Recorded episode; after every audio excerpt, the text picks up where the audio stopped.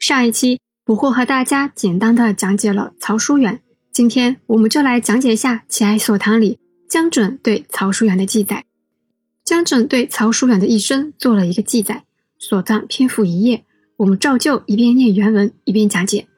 因为文章开头啊，江准对曹叔远的重磅记录存在失误，所以我们跳过。在温州府志中，这个时间更改过来了，正确的时间为绍熙庚戌元年，余父榜有曹叔远。紧接着，江城记载道：郡守孙公茂请修永嘉谱，作大云僧舍，约半岁而成，仍未得实法。这里不惑有点质疑啊，永嘉谱总共有二十四卷。但是江城记载，曹叔远修永嘉谱半岁而成。修史是一件非常困难的事情。做考据、查资料，你看不惑做这个讲给大家的温州通史已经两年了，还停在明朝呢。而且这个还是通史的第一卷。然后不惑去查这个永嘉谱到底修了多少时间，查不到，在我们的二十四史、宋史里面也没有记载时间，只记载了。长编《永嘉谱》，实者未及有史才。《永嘉谱》是一部怎样伟大的作品呢？厉害了，它里面首创了一个体例，什么体例呢？四谱体：年谱、地谱、名谱、人谱四目为总纲，后面再列出子目。年谱按照编年记录大事情，地谱记录山川、疆域、名胜古迹，名谱记录物场等。这个不惑感兴趣啊，里面肯定有记录好吃的。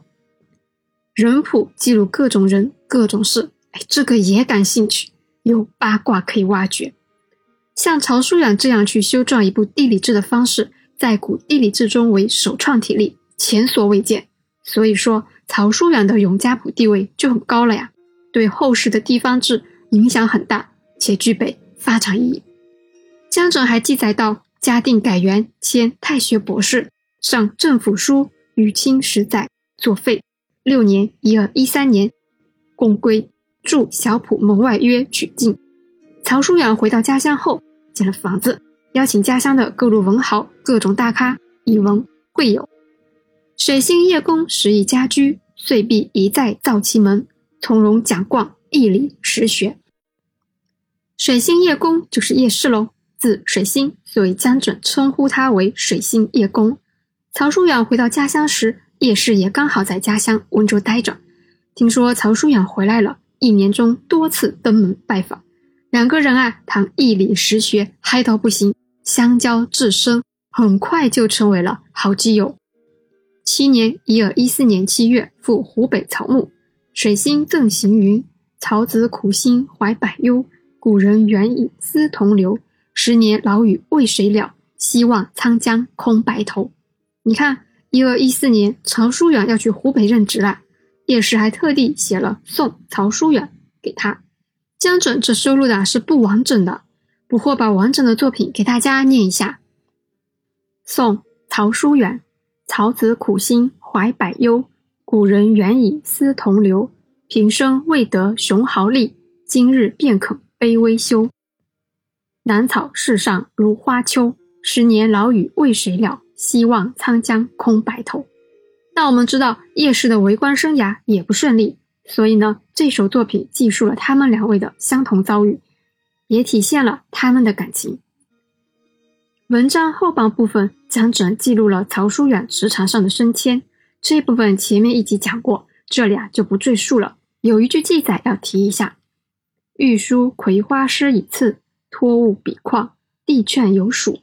你看，曹叔远亲自得皇帝亲笔御书的葵花诗相赠，以物比喻人品，可见皇帝器重他。端平甲午一二三四年正月初，年七十有六，累赠之特进少傅，是文素，有取进集若干卷，诸经要解，家属手边藏于家。江准的记载到此为止。简单的概括了曹叔远的一生，在今天，曹书雅的很多著作啊都已经不复存在了非常遗憾。喜欢历史的朋友呢可以关注捕获的公众号捕获讲历史。里面有温州通史也有中国通史还有历史人物以及专栏。